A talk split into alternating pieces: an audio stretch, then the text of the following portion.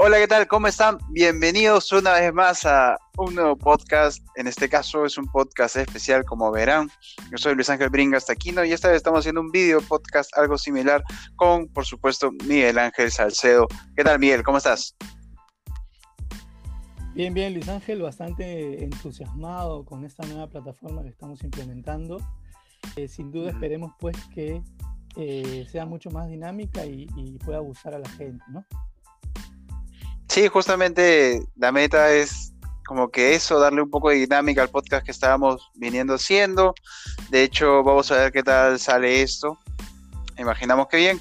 Y de hecho, lo interesante de hoy es hablar de todas estas situaciones que se han estado dando en estos lapsos de tiempo, sobre todo relacionado al tema principalmente económico, ya que muchas personas están hablando respecto a una crisis que es muy profunda, una crisis quizás mucho más grave que la que nos dejó después de la Segunda Guerra Mundial. ¿Y por qué hablar de economía en vez de salud en este caso? Porque ah, estamos viendo unos enfrentamientos bien duros, una distribución quizás un poco injusta, entonces ya estamos tocando temas de primera necesidad para las personas. Entonces, por eso la economía hoy ya es un tema que está colapsando, que está colapsando también como la salud y que hay que tocarlo y hay que ver qué se puede proponer, ver qué se piensa, qué reflexiones tenemos. Y bueno, ¿tú qué opinas, Miguel? Sí, definitivamente, eh, sin duda ya el tema de la salud, si bien es cierto, es fundamental en, en lo que se está viviendo hoy en día eh, la economía tampoco puede pasar desapercibida, ¿no? Porque, digamos, hay vulnerabilidad en, las familias, ¿no? vulnerabilidad económica, eh, en los trabajadores independientes, dependientes, en las distintas instituciones. Y pienso que nosotros como ciudadanos, sobre todo también los, empresarios, los trabajadores independientes, eh, los que trabajamos para una institución, una organización, estamos padeciendo un poco ya eh, los golpes que está trayendo consigo la, el estado de emergencia, la cuarentena y el aislamiento social obligatorio.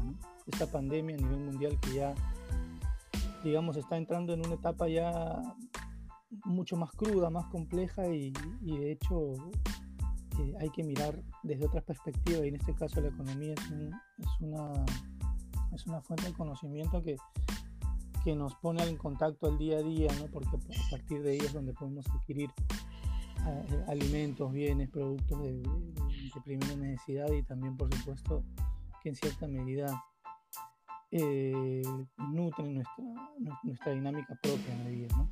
Entonces, eh, dentro de este, dentro de esta este impacto económico que está teniendo o que va a tener el país y el mundo, pienso yo que nosotros como ciudadanos, y tú también seguramente lo debes entender bastante bien, porque tú eres una persona que, tiene su propio negocio, estamos, creo yo, poniendo el hombro, ¿no? Estamos sacrificándonos, estamos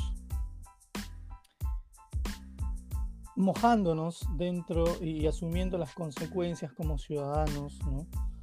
dentro de todo el, el, sistema financiero, el sistema económico que comprende obviamente al Estado y comprende también el sector privado si bien es cierto, el Estado también está destinando e impulsando algunas iniciativas interesantes como el bono 380, que más allá de la efectividad eh, eh, generada, de la inefectividad, digamos, generada debido a la a que en el país no tenemos sistemas de información desarrollados que nos permita realmente enfocar o destinar el apoyo social o estas, eh, o estas asignaciones económicas a personas que realmente lo necesitan, ¿no? Entonces, a partir de ahí ya tenemos algún problema de data, un problema de información bastante importante.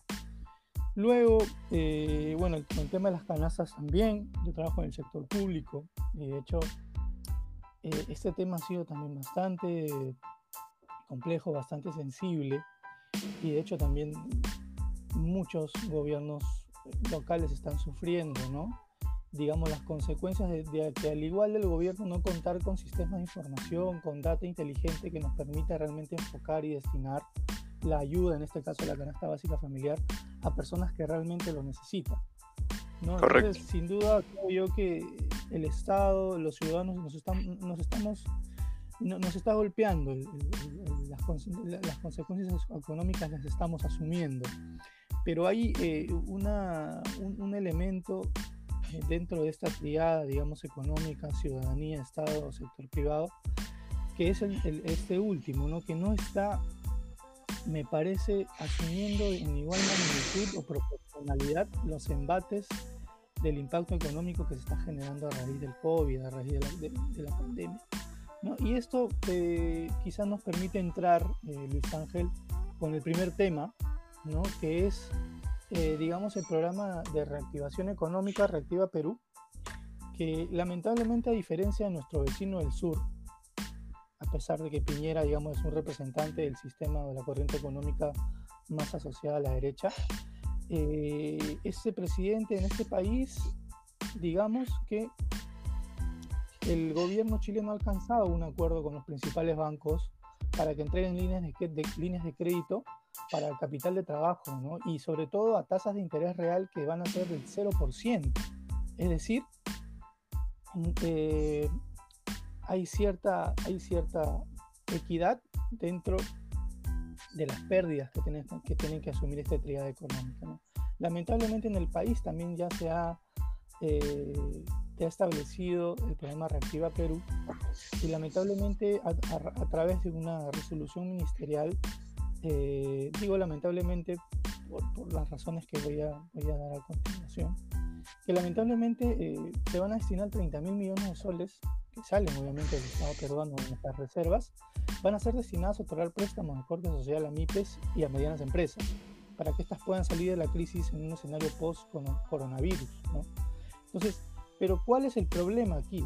Que lamentablemente, a diferencia del Estado chileno, eh, eh, eh, las reglas del juego, al parecer, porque todavía no están claras, lamentablemente, por lo menos no la van a conocer así, parece que el Estado le va a dar eh, a la banca privada la potestad de otorgar créditos eh, bancarios que van a poder subir hasta el 10% de interés sobre el monto destinado. ¿no? Este, en, este, eh, en ese sentido, lo que se está vislumbrando es que el sector privado no va a perder porque va a cobrar intereses post escenario del coronavirus. ¿no? Y obviamente lo que van a tener que pagar los intereses son los ciudadanos, las personas que eh, digamos, manejan sus propios negocios o iniciativas financieras propias. Entonces, esto me parece que es malo, ¿no? Porque creo yo que nadie puede sacar provecho, nadie puede sacar provecho en perjuicio del otro, menos el sector privado, que es el más beneficiado o el, o el menos golpeado, ¿no? Entonces, eso me parece preocupante y es, son odiosas las, las comparaciones, Luis Ángel, pero a veces necesarias, ¿no? Entonces, pienso yo que ojalá el gobierno tome cartas en el asunto y pueda modificar algunas disposiciones dentro de este plan de reactivación económica y que realmente pues eh, permita que haya una proporcionalidad del impacto hacia todos ¿no? y que no solo un sector o dos eh, digamos eh, sean menor perjudicados que otros en, cuestión cuantitativa ¿no? no sé qué, qué opinas tú en ese sentido este, Lisángel Sí, bueno, evidentemente estoy de acuerdo contigo. De hecho, estas realidades son muy distintas desde hace ya un buen tiempo. Este, por ejemplo, Perú es un país en donde los emprendimientos, sobre todo nosotros, ¿no? que nos hacemos llamar un país de emprendedores, eh, los emprendimientos de no duran más de un año. Y eso está demostrado con datos que nos dicen que las empresas nuevas de las que se crean, solamente de cada 10, una es la única que vive más de un año. Entonces, nos habla de un Estado que es muy poco intervencionista a favor de la gente. Entonces, realmente es como que el poder no está en la gente, sino el poder está en las grandes empresas. Y hoy se muestra una vez más esto, a mi parecer. Creo que se está dando una vez más esta división, esta confrontación.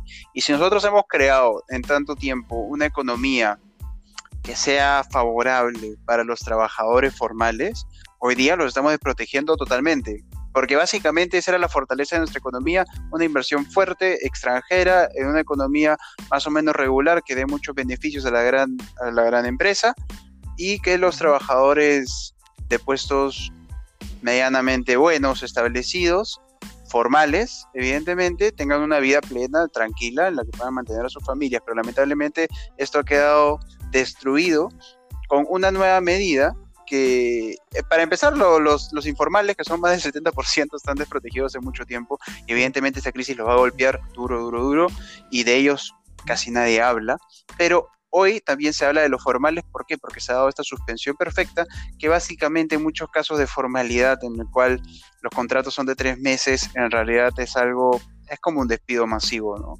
Eh, este, es, este es un gran problema, ¿por qué? Porque, porque evidentemente vamos a ver el enfrentamiento entre más o menos llamarlo la clase obrera y la clase eh, de las grandes empresas, ¿no? Y esto, en realidad, si no lo, regula el gobierno, vamos a tener muchos problemas en un futuro, sobre todo teniendo en cuenta que después de esta crisis, o sea, después de la pandemia, mejor dicho, va a venir una crisis mucho peor, en el cual las personas no van a tener dónde estar trabajando, no van a tener ingresos, no van a tener que consumir y al no tener para consumir otras cosas, muchas industrias extra, aparte de las que ya fueron, de las que ya quebraron, de las que ya no funcionan, otras industrias tampoco van a poder funcionar ya que no hay capital invertido, ¿no? Hay muchas personas, la otra vez estaba escuchando, y, en realidad esto, esto, aparte, esto va más allá de izquierdas o derechas, y lo digo porque el país que le da, o que le dio en un inicio, estoy hablando de los 1920,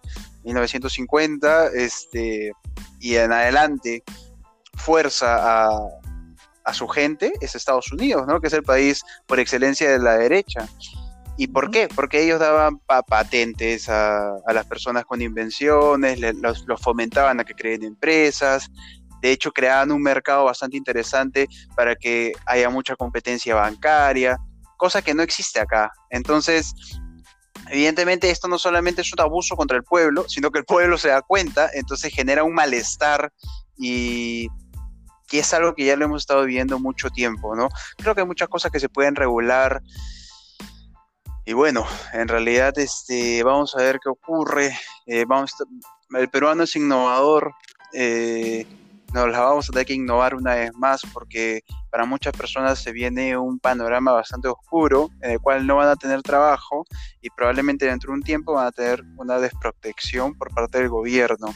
El problema es que se deje una bomba de tiempo.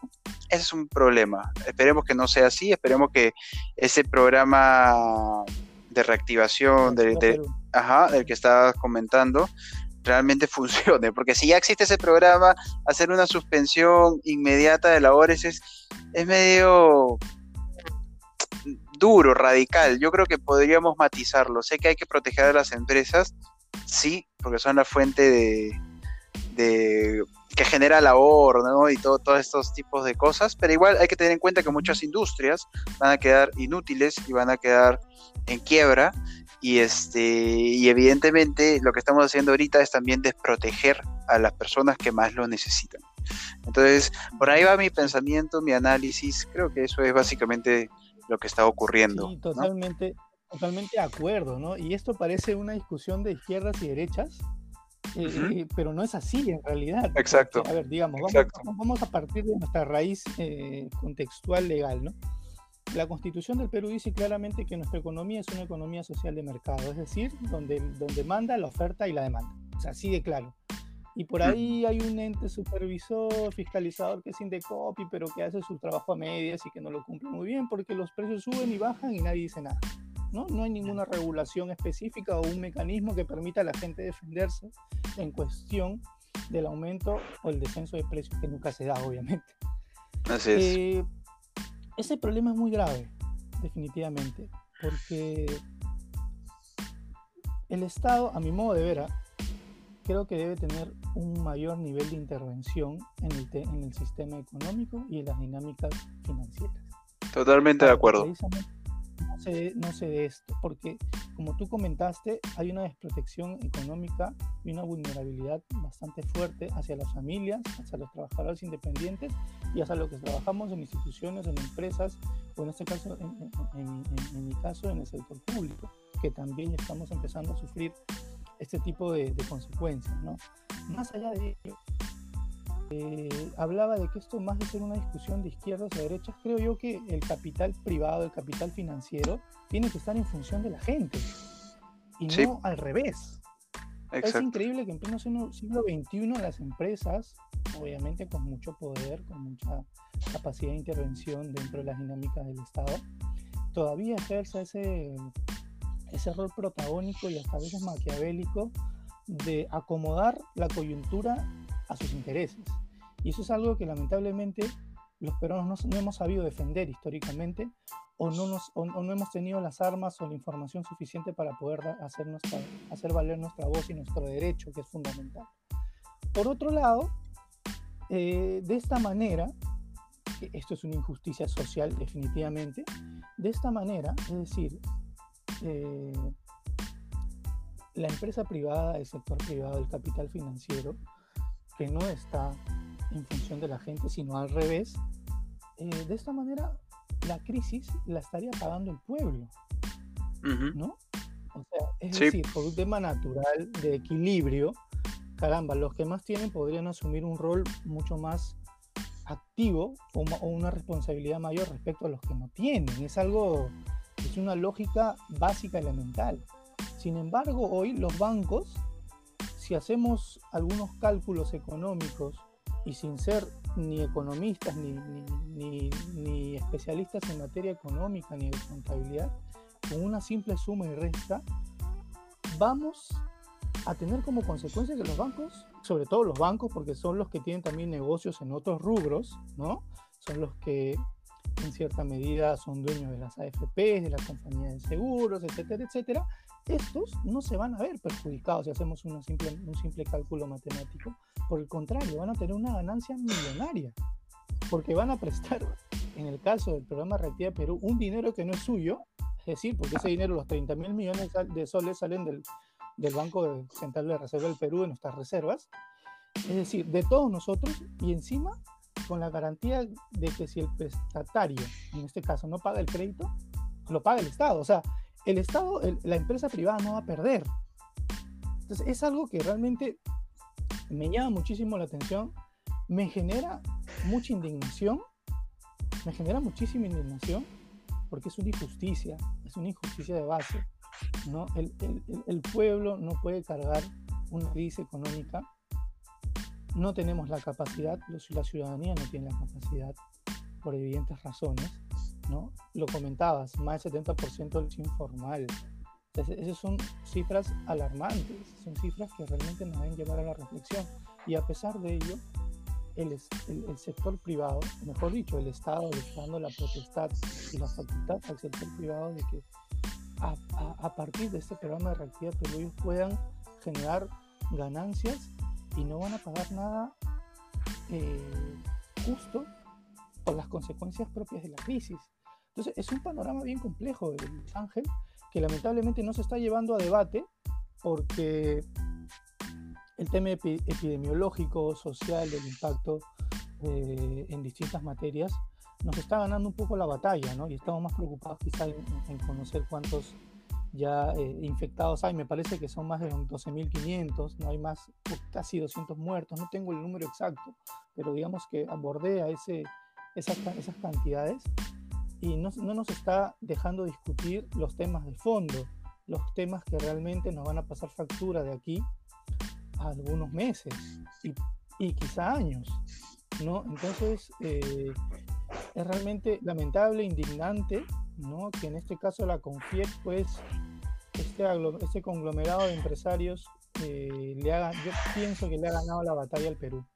Y realmente me parece penoso y más penoso todavía que si nos comparamos con, con Chile, que, la, que ha establecido que la tasa de interés real sea del 0%, y en Argentina que van a poner un impuesto a la riqueza, que bueno, es un poco más, digamos, polémico, pero caramba, en cierta medida, pues en un sistema equilibrado o desequilibrado en este caso, los que tienen que asumir mayor responsabilidad son los que tienen la mayor capacidad adquisitiva, la mayor capacidad de gasto, de que no se está dando, ¿no? Ojalá el gobierno tome cartas en el asunto, como había ya mencionado, y se modifiquen algunos, algunas disposiciones dentro del diseño y la implementación del plan Reactiva Perú, que realmente más que un plan de reactiva Perú, va a ser un plan eh, que va a tener consecuencias bastante nefastas en la economía, eh, en la economía común de nosotros, de, los, de los ciudadanos a pie, y que lamentablemente no está siendo proporcional en función de las responsabilidades que deben asumir los actores dentro del sistema económico financiero. Sí, bueno, evidentemente, este, estoy totalmente de acuerdo contigo. De hecho, un, tema que justamente como tú mencionabas, estamos un poco atados de manos y es por esta crisis, por este, por lo que estamos viviendo con el coronavirus y, y este control que le hemos dado también al ejecutivo de que tenga fácil manejo, que igual me parece algo correcto, ¿no? Por más que tenga que ver una supervisión y cosas, estamos un poco atados de manos, pero sin embargo yo creo sí que, puede haber algún tipo de reflexión o algo a favor que se haga por parte del gobierno. Yo, creo y espero que, ocurra. Este, porque en verdad esto es algo negativo, como tú dices, es indignante. Es más, un tema increíble es que los bancos cobran por el retiro de, del bono que se le daba a los ciudadanos un impuesto y este impuesto es pagado a una comisión, exacto. Y esta, esta comisión es pagada por el Estado, o sea, es subvencionada. Entonces, es algo que ya sí quizás está establecido por el porque tienen que hacer el trámite pero vamos estamos en una emergencia eh, o sea un banco y esto también lo tiene que tener la Confiep como tal no, no, no se deben solamente a ellos sino es un círculo es una sociedad en la cual viven eh, y de hecho, nosotros somos más o menos también el respaldo del banco. Y, eso lo tienen que entender ellos también. Tienen que entender que ahorita están entrando en un enfrentamiento que no deberían. Eh, tienen que ser, creo yo, sin ánimos a, nada, un poco más agradecidos. Porque porque son gestos, ¿no? Son gestos que valen. Si bien el BCP quiso ah, dar un apoyo con un monto, igual como tú dices, las comisiones siguen igual y ellos ganan más por las comisiones que por el monto que están donando. Entonces, es como que, entonces es, como que medio ok, ¿no? Sí, sí. Entonces, va por ahí. me, hace, recordar mucho esto a la, a la metáfora de, de, Stalin, bueno, más allá de, ser de izquierdas o de derechas, de la gallina que desplumaba y luego le daba un poco de comida y lo seguía, ¿no? O sea, lamentablemente el sistema eh, financiero, el sistema económico realmente está haciendo lo que quiere con nosotros. Así de clarísimo. ¿No? el problema, y, eso nos evidencia de que el problema, el problema de la pobreza no es un problema de escasez de recursos, ¿no? sino creo yo de sistemas perversos, de sistemas excluyentes que eh, están imponiendo o estableciendo que la mayor parte de la riqueza, hablemos de Latinoamérica, que es una de las, de las regiones más inequitativas del mundo, o, la más inequitativa del mundo, donde encuentras pobres muy pobres y ricos muy ricos, eh, digamos que ellos están poniendo las reglas del juego.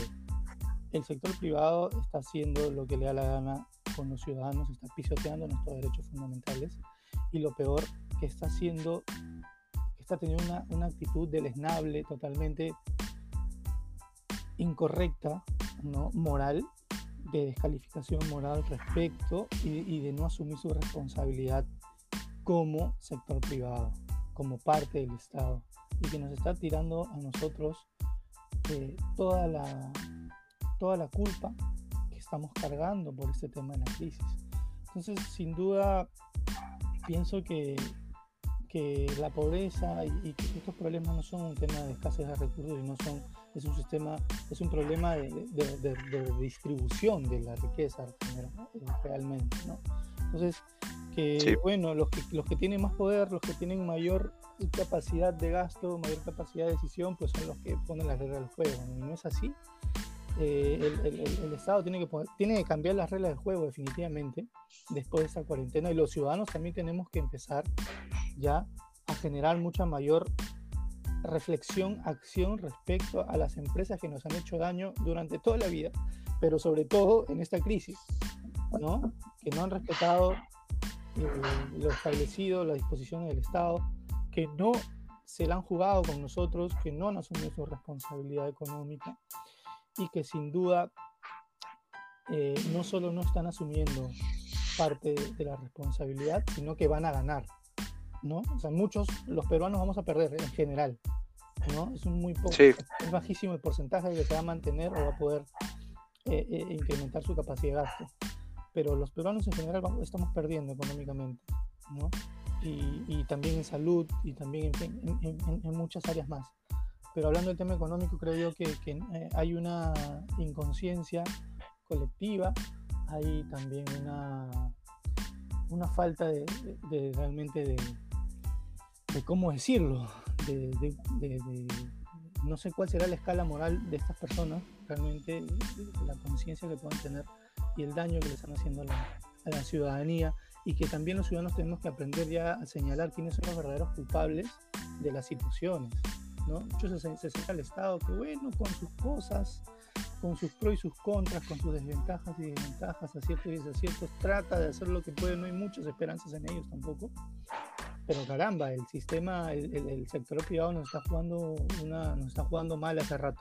Entonces, eh, debe haber reflexión, acción. Ojalá que cuando acabe esto, los peruanos, los ciudadanos, empecemos ya a destinar y, ver y, empezar a comprar realmente a empresas con responsabilidad social, empresas mucho más conscientes con nuestro, con nuestro país, con nuestras reglas del juego y que obviamente estén a disposición del pueblo, ¿no? Porque como lo dije en un principio, aquí hay, un problema neural, aquí hay un problema de estructura, ¿no? Que lamentablemente, históricamente, el, el, pueblo ha estado en función del sector privado cuando tiene que ser al revés.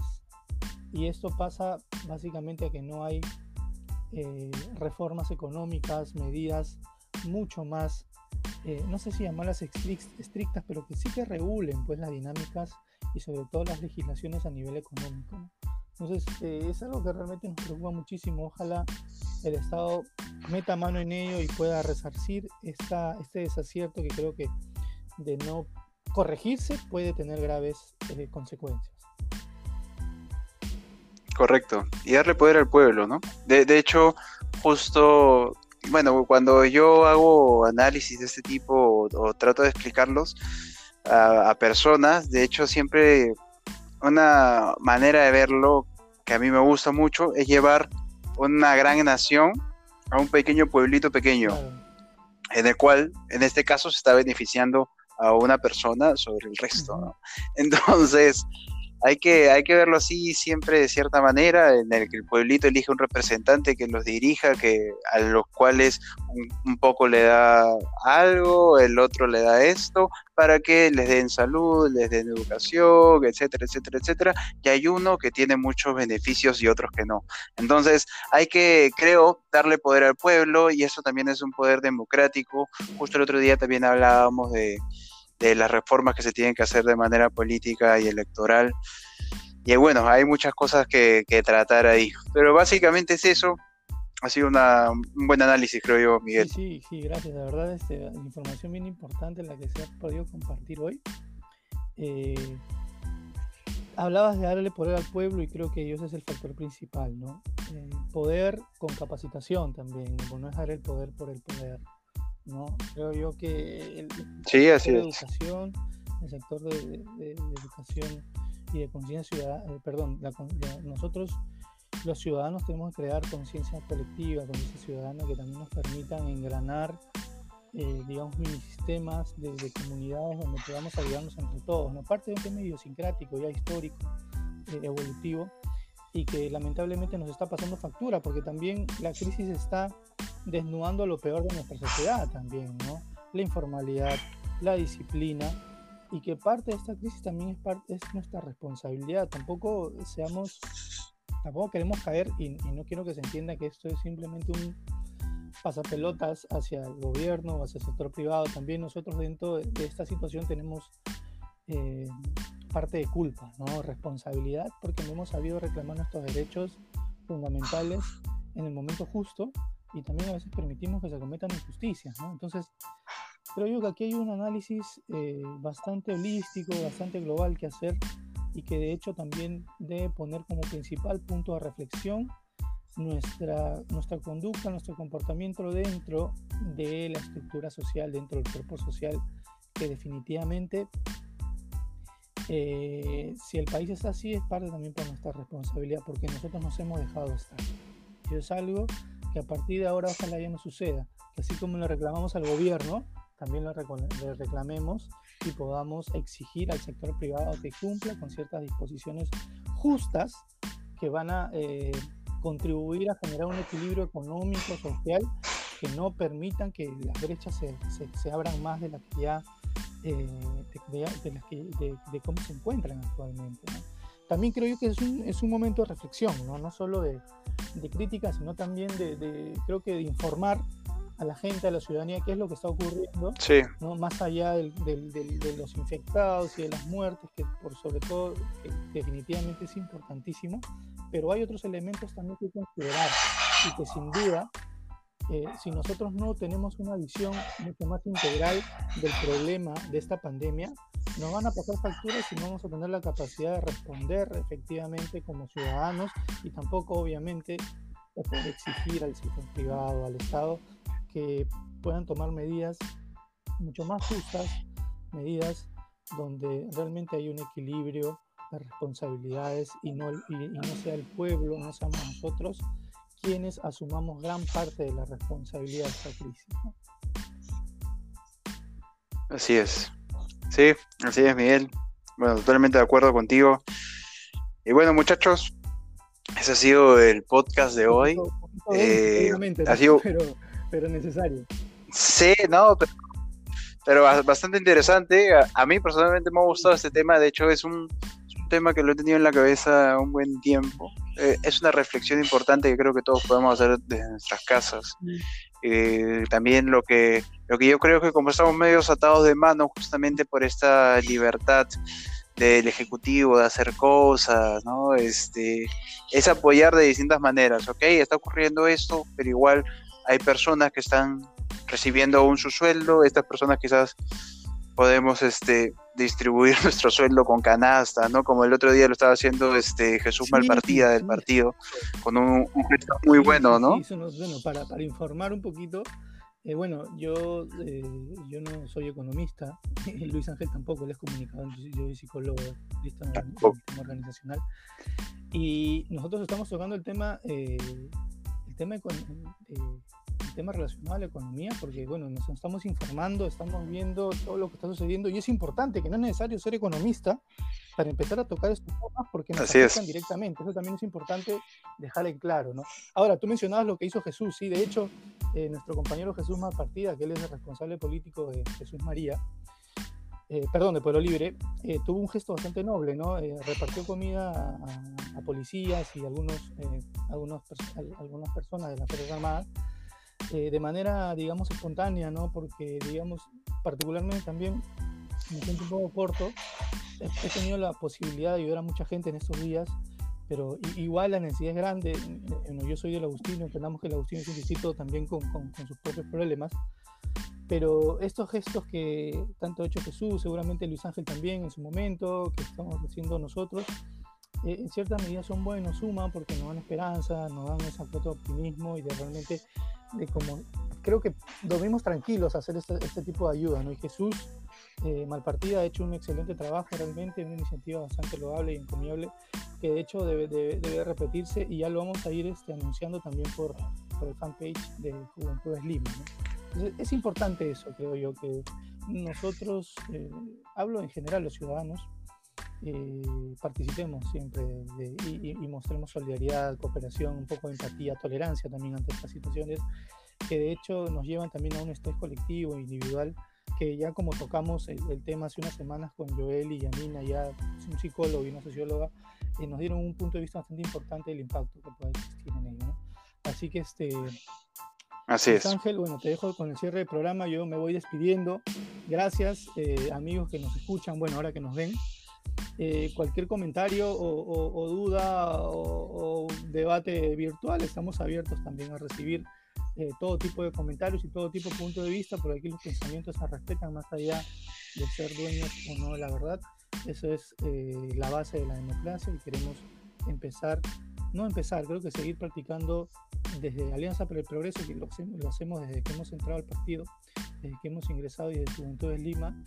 Eh, de hecho, estamos eh, trabajando en crear bases eh, democráticas, bases de diálogo, intercambio de opiniones que sean alturadas, respetables y que sobre todo no se ve el debate como el fin del debate no es la victoria, sino es el progreso, es el, enriquecimiento, el enriquecimiento, la retroalimentación y el saber eh, combatido.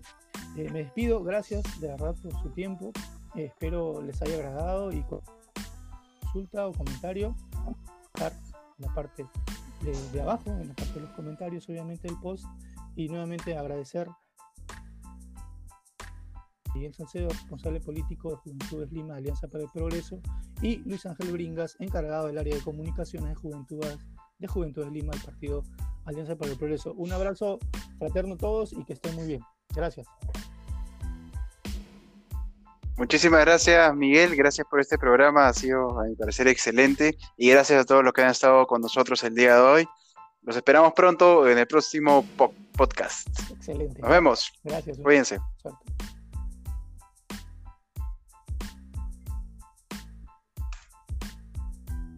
Ya, terminó de grabar Luis. Ah, ok, listo.